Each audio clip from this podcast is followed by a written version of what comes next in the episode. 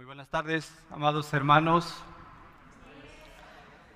Pues para mí es una bendición poder iniciar este año compartiendo la palabra de Dios con todos ustedes y con los hermanos que nos siguen a través de internet. Y bueno, voy a continuar con el estudio de la primera epístola a los tesalonicenses, capítulo 5, del versículo 12 al versículo 28. Este estudio, como lo recordamos hermanos, lo, hemos titulado Responsabilidades para el sano crecimiento de la iglesia. Y como les comentaba, esta porción de la escritura la vamos a ir estudiando en las siguientes predicaciones bajo el siguiente bosquejo.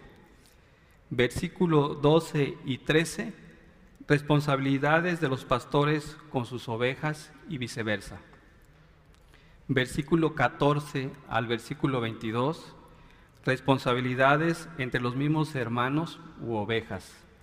Y finalmente el versículo 23 al versículo 28, Pablo como líder espiritual da sus ovejas. Y bien, a manera de introducción, les recuerdo que la ocasión pasada estuvimos estudiando los versículos 12 y 13, en los que veíamos o estudiamos las responsabilidades de los pastores con sus ovejas y viceversa. Y pudimos identificar en esa ocasión, en el caso de, de los pastores, a los que trabajan, a los que nos dirigen en el Señor, a los que nos instruyen o amonestan, y en la versión Reina Valera dice a los que nos exhortan. También nos sirvió este tiempo de estudio pasado para recordarnos cómo está representado el cuerpo de liderazgo, es decir, la estructura que de alguna manera ayuda a dirigir en el crecimiento de la iglesia. Eh, también podemos recordar en, esta, en este caso, o podemos llamar a los que por mandato divino, es decir, a los pastores o líderes, o dicho de otra manera, a los que son más maduros espiritualmente y que de alguna manera van a ayudar a dirigir la fe de los más débiles. Entre ellos, hermanos, pues yo estoy junto con ustedes en ese crecimiento, en ese tiempo de madurez. Así también recordábamos, hermanos, de las responsabilidades de las ovejas con sus pastores. Recordamos también la responsabilidad de reconocerlos o apreciarlos. La responsabilidad de tenerlos en alta estima o de estimarlos. Finalmente también recordamos la responsabilidad de vivir en paz que se refiere a someternos o sujetarnos al liderazgo de la iglesia. Les comentaba también, hermanos, que si es verdad que sentimos amor por la obra del Señor y por su iglesia local, debemos ser responsables y obedientes a sus mandatos, es decir, debemos participar como miembros de la iglesia y como aprendíamos la semana pasada, no solo llamarnos cristianos, sino también llamarnos discípulos y hacer discípulos. Eso era algo de lo que aprendíamos la semana pasada. Bien, esta tarde estaremos analizando los versículos 14 y 15, que corresponden a responsabilidades entre las mismas ovejas o hermanos. Vayamos a la palabra, hermanos, vayamos al texto. Dice, iniciaré desde el, desde el versículo 12 para ponernos en contexto. Y dice, pero les rogamos, hermanos, que reconozcan a los que con diligencia trabajan entre ustedes y los dirigen en el Señor y los instruyen, y que los tengan en muy alta estima con amor por causa de su trabajo. Vivan en paz los unos con los otros. Versículo 14. Les exhortamos, hermanos, a que amonesten a los indisciplinados, animen a, a los desalentados, sostengan a los débiles y sean pacientes con todos.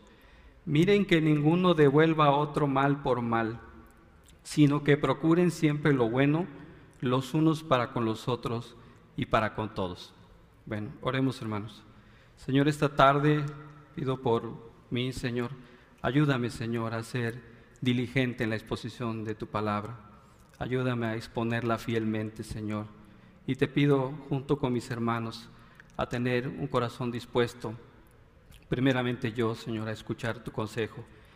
Te pido por mis hermanos y por las iglesias del mundo también, para que este tiempo de predicación sea algo agradable a ti, Señor. Que la gloria sea para ti, Padre, en esta exposición. Te lo pedimos en el nombre de tu Hijo Jesús. Amén. Como les decía el día de hoy, solo estaremos estudiando los versículos 14 y 15.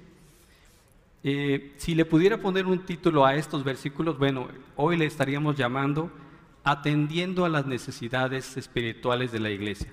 Ya les comentaré en el transcurso por qué hemos decidido ponerle este título a estos dos versículos. Bien, también quiero recordarles que en repetidas ocasiones les he comentado que la iglesia de Tesalónica no era una iglesia perfecta, pero sí una iglesia que había abrazado el Evangelio, una iglesia sana. De hecho, hermanos, pues sabemos que no hay ninguna iglesia perfecta un predicador decía que si hubiese una membresía que deberían de, tener todas las iglesias cristianas para pertenecer a ellas, es ser pecador. Y esa, ese criterio, bueno, creo que todos lo cumplimos aquí. Todos somos pecadores. Ciertamente, pecadores que hemos sido justificados por la sangre de nuestro Señor Jesucristo. Pecadores que todos los días estamos luchando contra el pecado y que mientras estemos en este cuerpo aún corruptible, pues lo seguiremos haciendo, ¿sí? siempre pidiendo el perdón y la ayuda del Señor. ¿Hasta cuándo? Hasta que vayamos con el Señor y podamos estar en un cuerpo ya incorruptible, un cuerpo ya que no tenga pecado. Pero mientras eso sea, estaremos en la lucha diaria con el pecado. Y bien, pues la iglesia representativa de ser sana, de ser más sana, fue la iglesia apostólica de Hechos, y que Lucas describe en Hechos 2, 42 al 47. Vayamos ahí, hermanos. Lo voy a, leer algunos fragmentos. Dice, dice, ellos en el dice, se dedicaban continuamente a las enseñanzas de los apóstoles, a la, a la comunión, al partimiento del pan y a la oración. Dice en el versículo 44, todos los que habían creído estaban juntos y tenían todas las cosas en común. Vendían todas sus propiedades y sus bienes y lo compartían entre todos, según la necesidad de cada uno. Día tras día continuaban unánimes en el templo y partiendo el pan en los hogares, comían juntos con alegría y sencillez de corazón, alabando a Dios y hallando favor con todo el pueblo. Y el Señor añadía cada día al número de ellos que iban siendo salvos. Es decir, hermanos, el Señor obraba grandemente en la vida de los creyentes de Hechos, pues era una iglesia fuerte. Y Pablo reconoce este mismo ímpetu, este mismo espíritu en la iglesia de Tesalónica. Por esta razón, los exhorta a confrontar el pecado de algunos de sus miembros. Es decir, les dice que estén atentos a las necesidades espirituales de cierto grupo de hermanos o de ovejas. Pablo tenía bien claro que la iglesia de Tesalónica debía seguir creciendo en gracia y eso significaba ministrar a personas con problemas dentro de la iglesia. Él no estaba preocupado por el concepto moderno de crecimiento espiritual, que en muchas ocasiones solo se refiere a crecer en número. Y aclaro, hermanos, no estamos, no estoy peleado, no estamos peleados con crecer numéricamente. Qué bueno, hermanos, que seamos cada vez más personas que adoremos a nuestro Señor, que aprendamos del Evangelio, que seamos discípulos haciendo discípulos como lo veíamos. Sino a lo que se refiere Pablo en, este, este fragmento, se refiere a, a que las iglesias estaban más preocupadas o se preocupan actualmente por cierto estatus de personas o, que, o las iglesias actualmente, algunas de ellas, no puedo generalizar, pero algunas de ellas se preocupan por crear estrategias de mercadeo, tener buena música, hacer predicaciones que sean agradables a muchos de los hermanos.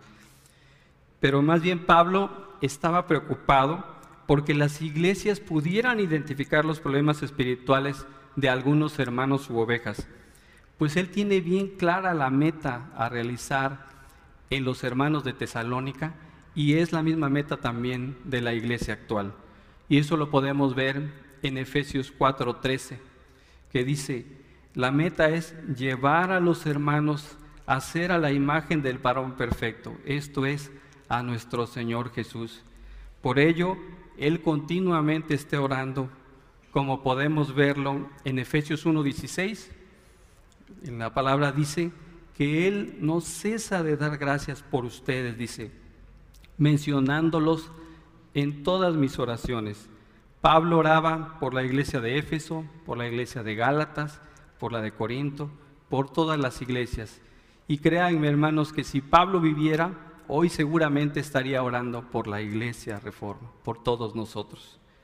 Bien, voy a regresar a la porción de la escritura que hoy nos, vamos a estudiar, versículos 14 y 15. Y, y como les decía yo, le llamamos atendiendo necesidades espirituales de la iglesia. Bien, Pablo en estos dos versículos identifica a cinco tipos de personas con necesidades espirituales y que existen en todas las iglesias, incluyendo la nuestra, hermanos. También en nuestra iglesia existen. Y que de alguna manera pueden afectar o retardar el sano crecimiento de la iglesia.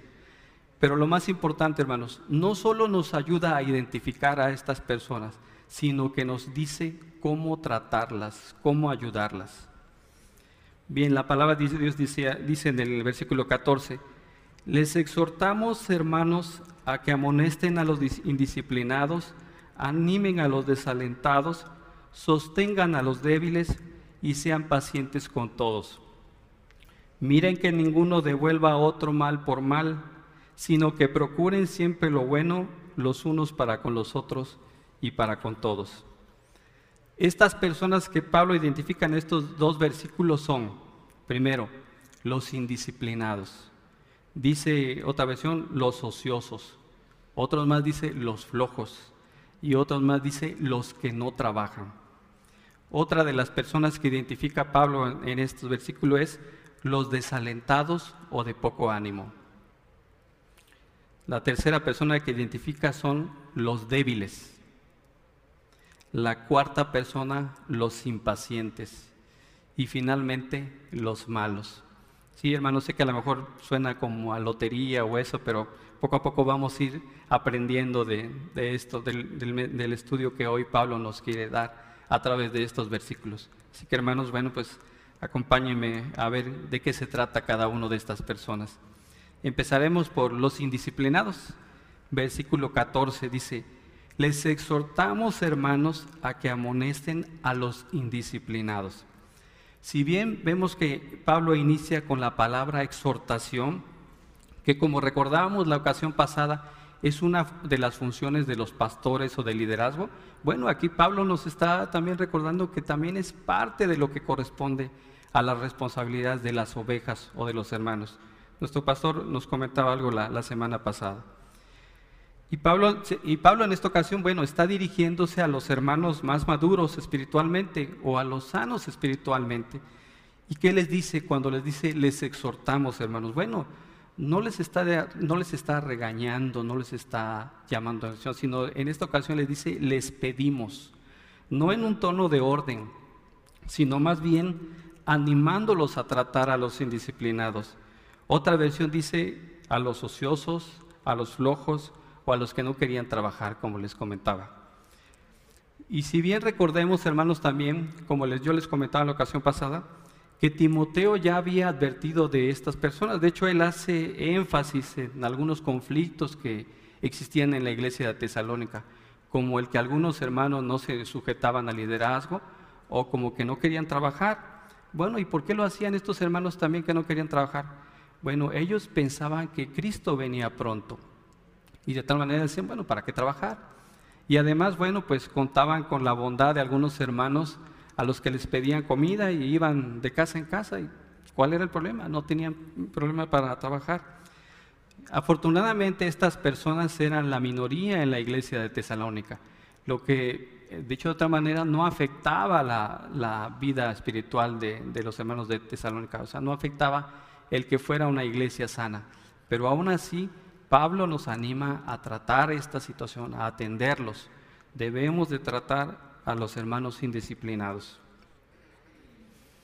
Los ociosos no solo se refería solo al trabajo físico, sino también a todo tipo de persona que no cumplía con sus obligaciones dentro de la iglesia. Es decir, a los pasivos o a los que no quieren involucrarse en nada. Eh, yo personalmente, hermanos, bueno, no conozco muchas iglesias, me diría, pero sé de algunas que ya tienen muchos años de estar establecidas y que si les vemos, bueno, son los mismos hermanos, los mismos líderes, las mismas personas que en un momento dado no quieren comprometerse. Otros más que menciona con respecto a los ociosos son aquellos que muestran un grado de rebeldía con el liderazgo. Posiblemente no están de acuerdo con alguna indicación o simplemente se cuestionan por qué ellos no pueden ser líderes, ellos también podrían ser líderes. Es decir, o simplemente no les gusta algún líder, dicen algunos no les cae bien. Y bueno, hermanos, esta situación es importante de arreglarla. Debemos de arreglar esta situación cuando lo identificamos. ¿Por qué? Porque comenta un autor que si no tratamos a estas personas, estas personas se vuelven amargadas y criticonas. Un pastor les llama más fuerte y les dice que son calientacillas. Simplemente son oyentes, son asistentes. En otro contexto también podemos entender que los indisciplinados se refiere a una instrucción militar. Recuerden que Pablo nos tiene acostumbrados, él gusta de hacer representaciones con un soldado militar. Y en este caso también Pablo usa esto. Se refiere a una instrucción militar. Es decir, se refiere a un soldado que debe marchar a la par de todos los demás. Y bueno, hermanos, aquí empieza lo bueno. Aquí, como dice el hermano, este, espero no, no herir susceptibilidades, pero ¿cómo aplicaríamos eso a nuestra vida actual? ¿Sí? Bueno, posiblemente algunos de los que estamos aquí estemos siendo indisciplinados. Y te preguntarse, hermano, bueno, yo no soy indisciplinado, hermano, ¿por qué usted dice eso? Yo no, yo no me considero indisciplinado. Bueno, déjenme darles algunos ejemplos de cómo podemos ser indisciplinados. Por ejemplo, cuando pudiendo hacerlo no participamos de un grupo pequeño o de la capacitación de la iglesia, o no queremos involucrarnos en ningún ministerio, o no queremos poner en práctica los dones que Dios nos dio, estamos siendo indisciplinados, hermanos. Es decir, no marchamos al resto de la, al resto de la par en que está caminando la iglesia. Entonces, bueno, es una forma de ser indisciplinados. Y claro, yo entiendo, hoy en día, bueno, tenemos algunas razones, ¿no? Como la pandemia, a lo mejor sí es verdad, no, no podemos acudir todos, no podemos verlo, pero también hermanos, hay algunos hermanos que no están en estos criterios de riesgos y sin en cambio no asisten. ¿sí? O, no es, no, o, no, o simplemente no se conectan o simplemente no asisten a ningún grupo pequeño. Entonces también podemos caer en este tipo de indisciplina. ¿Y qué hay con el liderazgo? Bueno, pues el liderazgo debemos marchar a la par debemos ser ejemplo entre nosotros mismos y también para ustedes como hermanos. Entonces, también hay para nosotros como parte del liderazgo.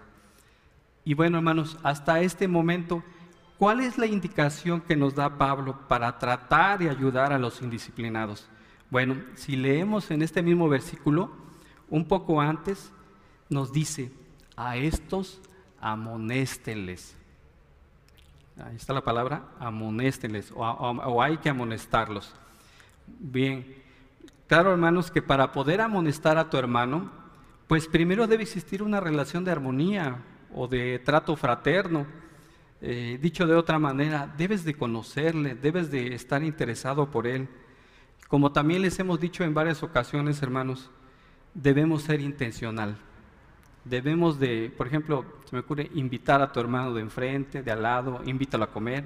Bueno, yo sé que en este momento no, no lo podemos hacer por la pandemia, pero bueno, pues llámale, eh, pregúntale cómo está, interésale, interésate por él. Dicho de, de otra manera, hermano, tu hermano maduro debes de alentar y corregir a tu hermano de sus consecuencias de su pecado. Claro, cuando ya haya esa, esa amistad o esa fraternidad, y puedas tener la confianza de poder corregir a tu hermano, siempre en amor, siempre de ser posible usando la palabra de Dios. Dicho de otra manera, aconsejándole. Viene a mi mente, por ejemplo, Pablo, eh, el cual no solo se dedicaba a darle sermones a los hermanos, sino que, por ejemplo, vemos en Hechos 20:31, en la palabra de Dios, Hechos 20, 31, Pablo les dice, por tanto, estén alerta, recordando que por tres años, de noche y de día, no cesé de amonestar a cada uno con lágrimas. Esto es, no solo les predicaba Pablo, sino que se interesaba por ellos, se, se dolía con ellos de las situaciones que les pasaban. No solo era solamente predicarles. Y bueno, y ahora, si fuera a amonestar a un hermano, a un hermano que, está, que es indisciplinado, ¿qué podría hacer? qué, podría hacer? Bueno, pues yo imagino, por ejemplo, que Pablo, Pablo en ese tiempo en el que ellos vivían, podría haber recurrido a Éxodo 35.2, que dice, seis días se trabajará, pero el séptimo día será para ustedes un día santo, día de completo reposo para el Señor. Cualquiera que haga trabajo alguno, en él morirá. Vemos que hasta nuestros días, hermanos, pues debemos trabajar. Y el día que descansamos es un día que dedicamos para alabar y bendecir al Señor, como hoy lo estamos haciendo todos nosotros y nuestros hermanos que nos siguen. O podríamos citar del mismo Pablo para animar a alguien que es indisciplinado. O cuando no quiere trabajar, eh, regreso, por ejemplo, hermanos, a Primera de Tesalonicenses 2.9, una, eh, parte de la escritura que ya estudiamos, y en la que dice, porque recuerden hermanos nuestros trabajos y fatigas, cómo trabajando de día y de noche para no ser carga a ninguno de ustedes, les proclamamos el Evangelio de Dios. Pablo era un ejemplo de trabajo, no solo con los hermanos de Salonicenses, sino en todas las iglesias donde él estuvo. Él siempre estuvo trabajando. Y aún Pablo va más allá cuando se refiere también a los que no trabajan. En segunda de Tesalonicenses versículo 3, capítulo 3, perdón, los versículos 10 y, 10 y 12, cuando dice, porque aun cuando estábamos con ustedes les ordenamos esto, si alguien no quiere trabajar, que tampoco coma porque oímos que algunos entre ustedes andan desordenadamente. Aquí podríamos utilizar la palabra indisciplinadamente, hermanos. Esto es, sin trabajar, pero andan metiéndose en todo. a tales personas les rogamos y exhortamos en el Señor que trabajando tranquilamente coman su propio pan. Muy fuerte, hermanos. el apóstol Pablo nos llama a que debemos trabajar y que si no trabajamos, pues que no comamos. Bien, vamos a pasar al segundo tipo de personas o, ovejas y que, Pablo identifica en, estos dos, en estos dos versículos. se trata de los desalentados o los de poco ánimo o los de, otra versión dice, los de alma pequeña. Dice el versículo 14 les exhortamos, hermanos, a que amonesten a los indisciplinados y animen a los desalentados. Bien, ¿quién pueden ser esas personas? ¿Quiénes serían las personas eh, de poco ánimo o desalentadas? Bueno, estas personas pueden ser las personas tímidas, es decir, los hermanos que no son audaces, eh, sabemos que en la iglesia hay hermanos que quieren hacer todo, que les indicamos algo y quieren hacerlo, pero bueno, estas personas son los, los, tímidos, los que no quieren hacer cosas. Es decir, también los, tímidos son las personas que, que no deciden aceptar un ministerio nuevo, que le temen al cambio o a lo desconocido, no quieren correr riesgos, quieren un ministerio donde se sientan seguros. También los de poco ánimo pudieran ser los que no entienden la persecución que sufrían como seguidores de Cristo. Y bueno, podríamos decir, bueno, para, para el tiempo de, Pablo. No, también hay hermanos que pudiera ser que están en un ministerio, pudiera ser que son vituperados por el Evangelio. Ellos no entienden, ellos tienden a, a tener poco ánimo por esto. Es decir, estos hermanos pues no querían sufrir, no querían sentir que al evangelizar como consecuencia podían también estar sufriendo.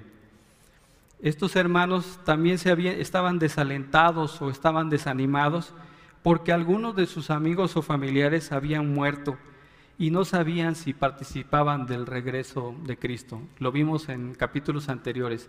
Estos hermanos no tenían, habían perdido la esperanza. No sabían si sus familiares también participarían del arrebatamiento o de la, o de la, de la participación en la segunda venida de Cristo. Y para estas personas, ¿qué nos dice Pablo?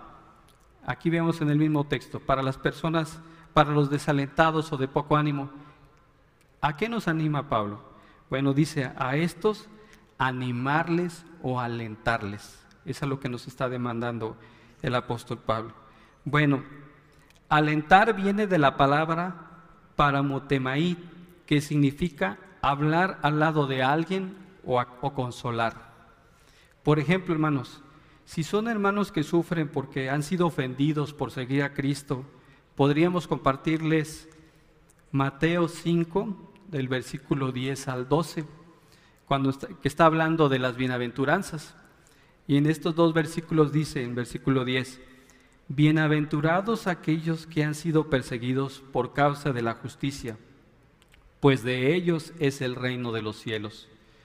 Versículo 11 dice, Bienaventurados serán cuando los insulten y persigan y digan todo género de mal contra ustedes falsamente por causa de mí. Y por ejemplo, hermanos, si hubiera un hermano que está decaído o que está sin esperanza, porque él piensa que Dios no escucha sus oraciones, bueno, ¿cómo le animaríamos? Bueno, podríamos ir a Primera de Juan, capítulo 5, versículos 14 y 15. Primera de Juan, capítulo 5, versículos 14 y 15, que dice la palabra, esta es la confianza que tenemos delante de Él, que si pedimos cualquier cosa conforme a su voluntad, Él nos oye. Y si sabemos que Él nos oye en cualquier cosa que pidamos, sabemos que tenemos las peticiones que le hemos hecho.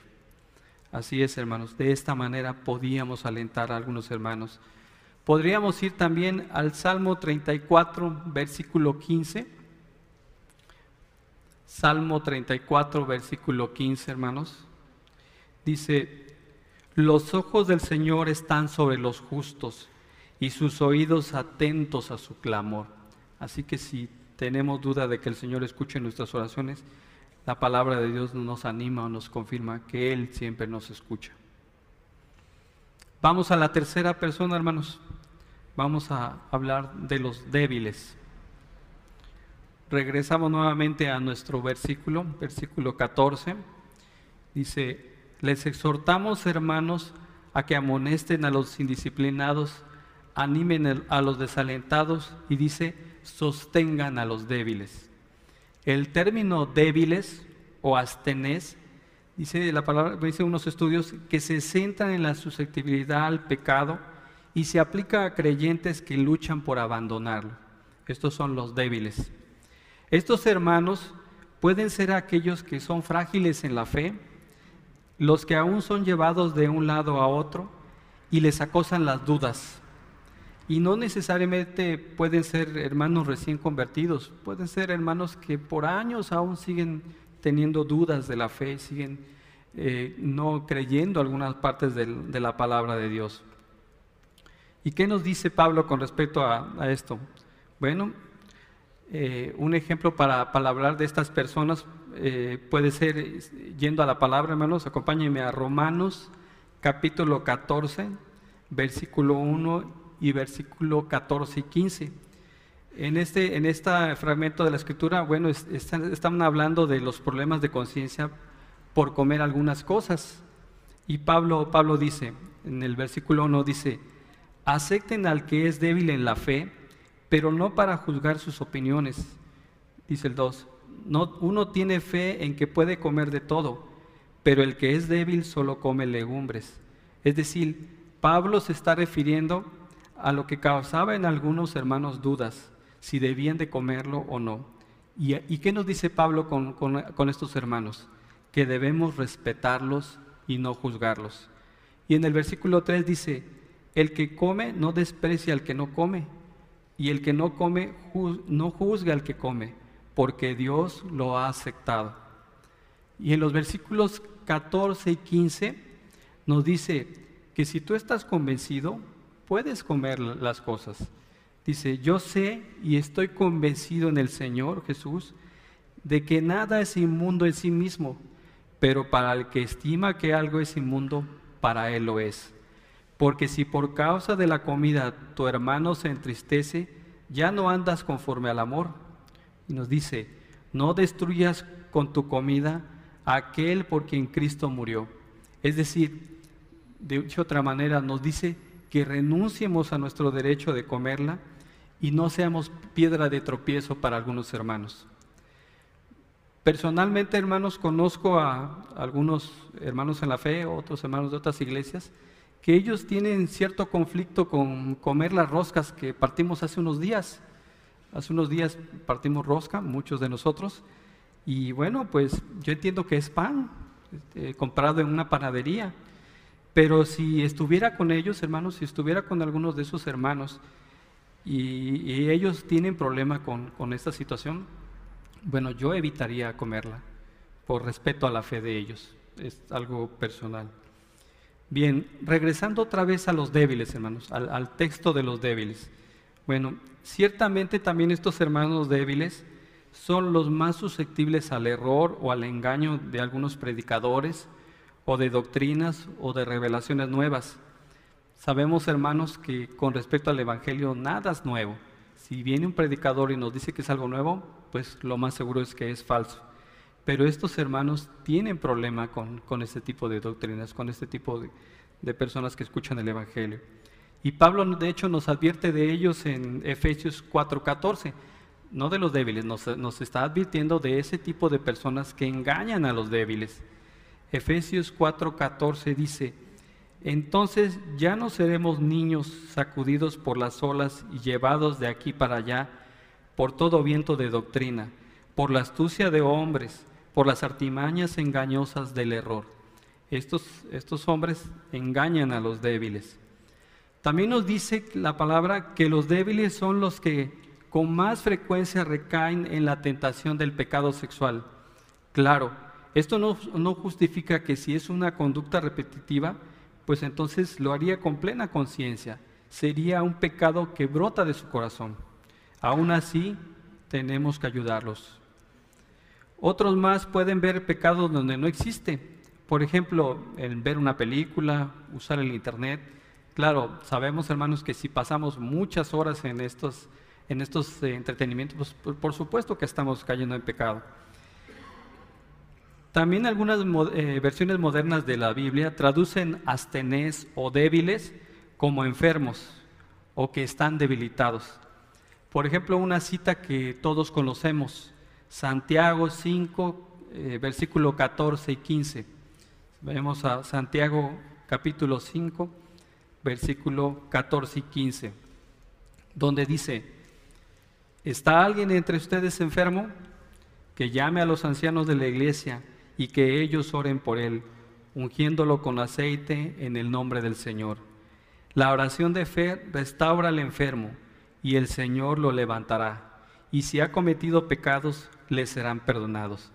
Como vemos, hermanos, aquí el término enfermedad o debilidad eh, no se refiere a algo físico, sino que pudiera referirse a, caer nuevamente en el pecado. Es un hermano que ha caído en repetidas ocasiones en el pecado, que es débil. Y dice Santiago que la oración restaurará sus pecados y les serán perdonados. Así que hermanos, es importante tratar a los débiles, que pongamos atención en estos hermanos. ¿Por qué? Porque los débiles pueden ser piedra de tropiezo para la iglesia. Por tal razón, Pablo nos exhorta que, ¿cuál es la indicación que Pablo nos da con respecto a estas personas? Bueno, Pablo nos dice sostenerlos. Es decir, nos da la indicación de ayudarles. Es decir, evitar que que caigan sería otra, otro contexto. Eh, recuerdo, por ejemplo, a nuestro pastor la semana pasada también que nos decía, ¿no? en, las predicaciones pasadas, que él estaba cerca de su hijo, que él cuando caminaba él o de su hija estaba cerca de la bebé para evitar que él, que él cayera. Y bueno, ¿quién es el que nos sostiene? Pues es nuestro Dios el que nos sostiene en todo tiempo.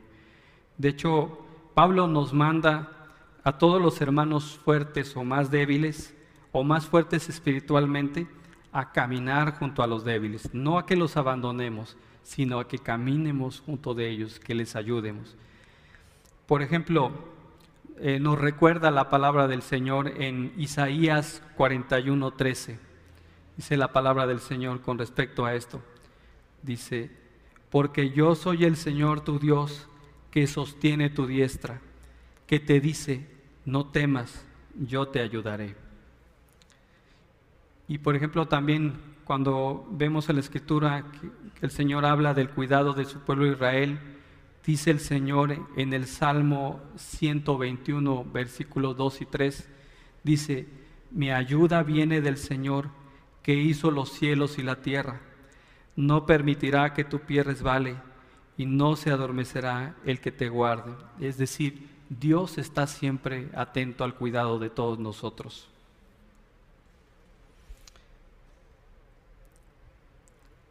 Vamos por la cuarta persona, hermanos.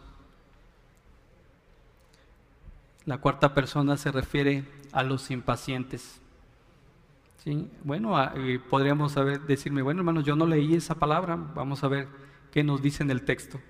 Versículo 14, me regreso nuevamente y dice, les exhortamos, hermanos, a que amonesten a los indisciplinados, animen a los desalentados, sostengan a los débiles y sean pacientes con todos dice Pablo, que seamos pacientes con todos. Entonces, es decir, para indicarnos Pablo que seamos pacientes con todos, es porque debía haber hermanos que ocasionaban impaciencia a los hermanos maduros. Ahí están los impacientes. Eh, Pablo nos habla de que seamos pacientes porque hay impacientes. Hay hermanos que nos van a causar impaciencia delante dentro de la iglesia. Dice, estos hermanos podrían ser aquellos a los que se les dedica tiempo en el discipulado, se les exhorta, se les anima y muestran poco compromiso por Cristo o poca evidencia de crecimiento espiritual. Los hermanos de Tesalónica incluso, ellos habían escuchado de la palabra de su tiempo, habían escuchado la instrucción de Pablo y aún así algunos de ellos no mostraban interés. Pablo nos dice, escuchen hermanos, en el texto que leímos, Pablo nos dice que seamos pacientes con algunos hermanos. No, Pablo nos dice que seamos pacientes con todos. ¿sí? Incluso el mismo Jesús se exaspera con el crecimiento lento de sus discípulos, llamándolos en varias ocasiones hombres de poca fe. Vayamos a Mateo 16, versículo 8. Dice la palabra de Dios. Pero Jesús, dándose cuenta, dijo, hombres de poca fe, ¿por qué discuten entre ustedes que no tienen pan? Y en otras ocasiones también, hermanos, el Señor Jesús, hablándoles de las palabras, de, la, parábolas, les decía a, sus discípulos, ¿acaso ustedes no las entienden? Entonces él también tenía cierta preocupación en la sabiduría de Dios con, con nosotros que somos humanos. El Salmo 86, 15 refiere también, dice Salmo 86, 15 hermanos, dice, pero tú Señor eres un Dios compasivo y lleno de piedad, lento para la ira y abundante en misericordia y fidelidad. El Señor es paciente con nosotros. Segunda de Pedro 3, versículo 8 y 9, hermanos. Vayamos a segunda de Pedro, capítulo 3, versículo 8 y 9. Dice, pero amados, no ignoren esto, que para el Señor un día es como mil años y mil años como un día. El Señor no se tarda en cumplir su promesa, según algunos entienden la tardanza, sino que es paciente para con ustedes no queriendo que nadie perezca, sino que todos vengan al arrepentimiento. Hermanos, qué bueno que el Señor es paciente conmigo, porque si no seguramente ya desde cuando hubiese desaparecido de este mundo.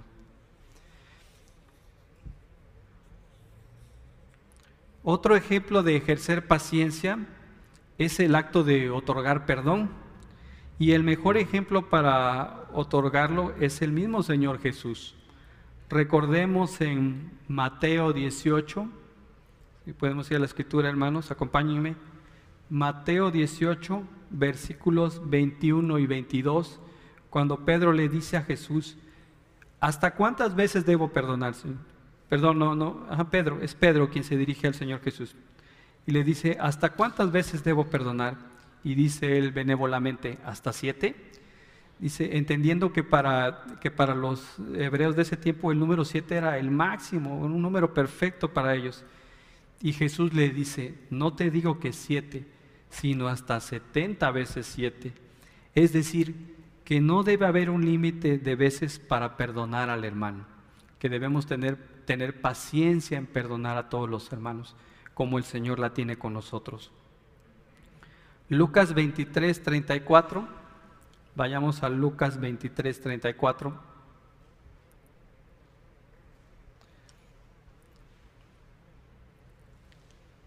Algo que hemos escuchado también y que sabemos y que hoy, hermanos, nos debe llevar a reflexionar, dice Lucas 23, 34. El mismo Jesús en la, en la cruz clama al Padre, diciendo en el versículo 34, perdón, y Jesús decía, Padre, perdónalos porque no saben lo que hacen. El mismo Señor Jesús en la cruz está pidiendo perdón por nosotros, por mí, por ti, por todos nosotros. ¿Por qué, hermanos? Porque aun cuando él no era, no fue culpable, él fue juzgado injustamente y él clama al Padre que él nos perdone. Vamos por el quinto tipo de personas, hermanos. Las, los, los malos, dice, las personas malas. Dice el versículo 15, miren que ninguno devuelva a otro mal por mal sino procuren siempre lo bueno los unos para con los otros y para con todos. ¿Y la Biblia menciona algo acerca de los malos? Bueno, vayamos a Mateo 13, versículos 49 y 50. Mateo 13, versículos 49 y 50. Sí sé que el título se refiere a la parábola de la red barredera, se está refiriéndose a una pesca, a una pesca en la que están seleccionando los peces, los peces buenos y los peces malos.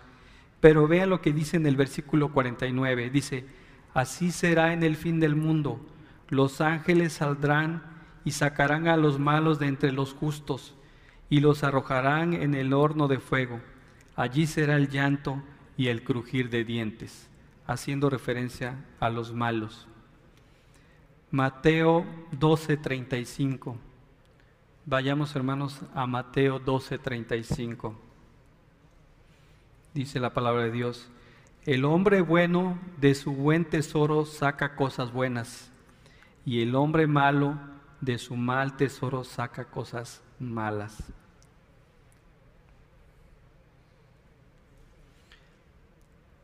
Regresando hermanos al versículo 15, Vamos a ver cómo inicia.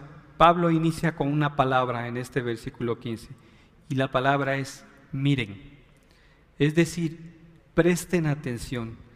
Así como cuando nosotros hermanos les decimos en la predicación, hermanos, volteen a la cruz.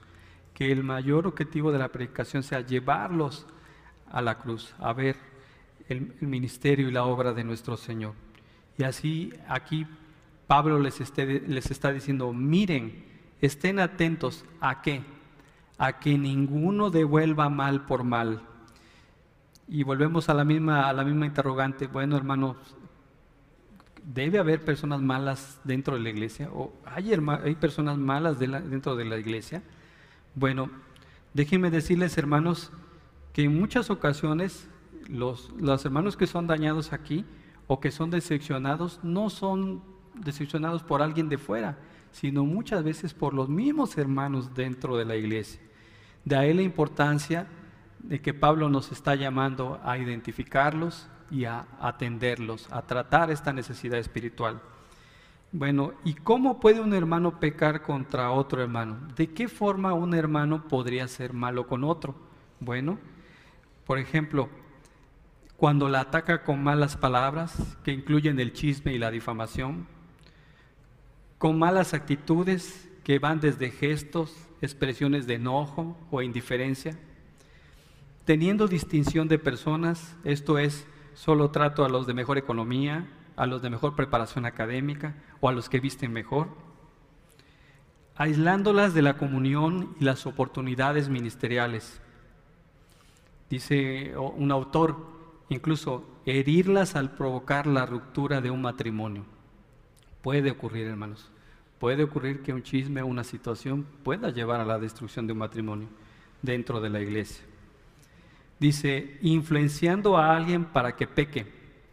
Un ejemplo pudiera ser, por ejemplo, un hermano que tiene problemas con el alcohol y otro hermano que le invita y le da de tomar. O sea, lo está incitando a que tenga este problema. ¿Y qué pasa? a lo mejor para el hermano no es un gran problema, o sea, minimiza el problema de adicción del otro hermano, pero de esa manera también lo está llevando a que se desvíe. ¿Y qué podemos entender con todo esto? ¿Qué nos dice Pablo con todo esto? Bueno, nos dice que en la iglesia, hermanos, no debe haber represalia o venganza entre los cristianos. No debemos de vengarnos. ¿Qué nos dice la palabra, hermanos, con respecto a, este tema? Bueno, vayamos a Romanos capítulo 12, versículo 19. Romanos capítulo 12, versículo 19. ¿Qué dice la palabra de Dios con respecto a, a la venganza o a la maldad? Dice en el versículo 19, amados, nunca tomen venganza ustedes mismos sino den lugar a la ira de Dios, porque escrito está, mía es la venganza, yo pagaré, dice el Señor. Entonces, hermanos, aquí en la escritura confirmamos que el único con derecho a la represalia por la maldad es Dios. Debemos de dejar todas esas represalias en las manos de Dios. Bueno, y entonces, ¿de qué manera vamos a responder al hermano que nos ha hecho daño, al hermano malo? ¿Qué nos está diciendo Pablo o qué nos aconseja Pablo a cómo tratar a estos hermanos? Bueno, dice, nuestra respuesta adecuada cuando alguien nos hace mal no debe ser la búsqueda de la venganza, como lo vimos, sino en el mismo versículo nos está diciendo hacer lo bueno. ¿Y qué nos dice la palabra de Dios en otros textos, animándonos a, lo que tenemos que hacer con estos hermanos eh, malos? Bueno, vayamos al mismo libro de Romanos, ahí un poquito más, más adelante, donde están ahorita ustedes ahí en Romanos, Romanos 12. Estaban ahí en el, mismo versículo, el mismo capítulo, perdón hermanos.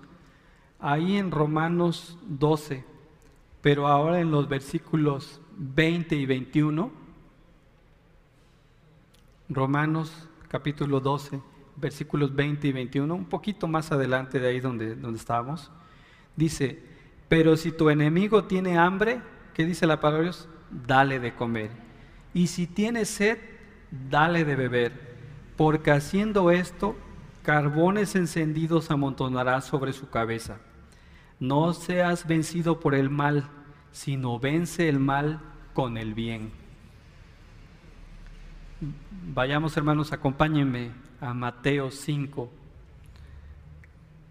Mateo 5, versículos 43 y 45.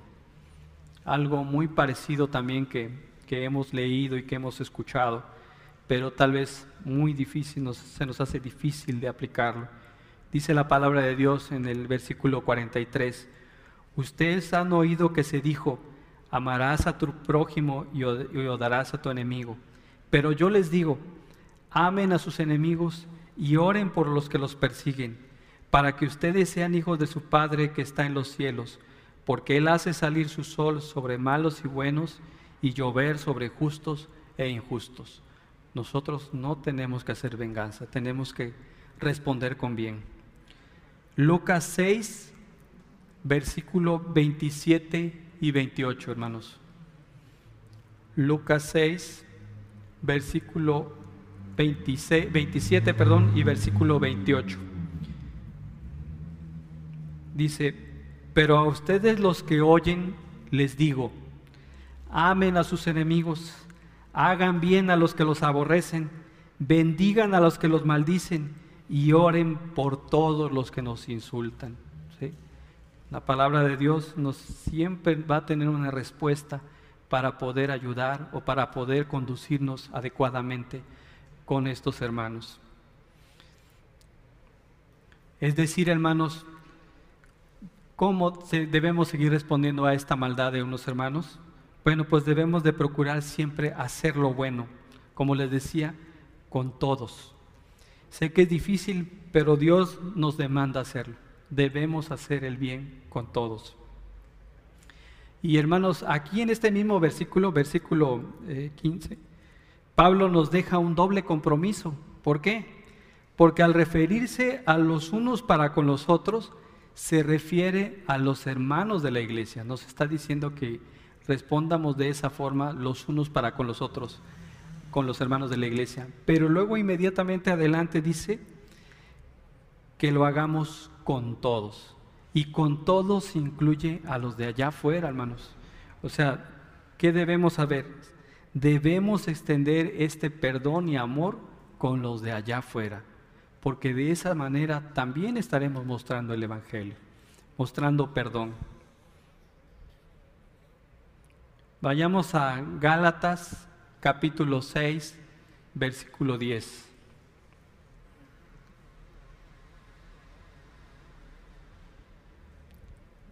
Gálatas capítulo 6, versículo 10. Dice la palabra, así que entonces hagamos bien a todos según tengamos oportunidad, especialmente a los de la familia de la fe. Hagamos bien a todos. Ese debe ser un distintivo de los cristianos, hacer el bien a todos. Segunda de Timoteo, capítulo 2, versículo 24.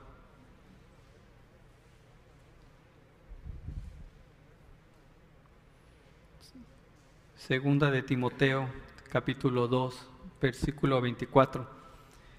Dice la palabra de Dios, el siervo del Señor no debe ser rencilloso, sino amable para con todos, apto para enseñar y sufrido. Bueno, tal vez iniciando los siervos, a lo mejor a los pastores, pero en sí nos está llamando a, todos aquellos que hemos sido llamados al ministerio. Dice la palabra de Dios, que debemos ser amables con todos, que debemos ser sufridos, que debemos entender a estas ovejas, que debemos entender que son hermanos en necesidad espiritual, que debemos ayudarles y atender este problema. ¿Para qué? Para el sano crecimiento de la iglesia. Conclusión, hermanos. Estoy terminando. Debemos establecer relaciones personales con todos los hermanos u ovejas, no solo con los que nos caen bien. Debemos exhortarnos, alentarnos bíblicamente, esforzarnos, recobrar el aliento si lo hemos perdido, si hemos perdido la esperanza, juntos debemos de animarnos. Si algunos eh, se sienten que están alejados de Dios, bueno, animarlos a regresar al camino animarlos a que, a que se alejen del pecado. ¿Para qué? Para caminar juntos en santidad, hermanos, hasta que el Señor venga o hasta que muramos o lo primero que ocurra. Los creyentes debemos extender una paciencia y perdón inagotables para los hermanos y hermanas en Cristo. Es decir, todos los días debemos aplicar el Evangelio a nuestros hermanos. Cuando te gane la impaciencia, recuérdate hermano, aplica el Evangelio a tu hermano. Una iglesia sana se caracteriza por su crecimiento en fe, amor, pureza y progreso para parecerse más a Cristo.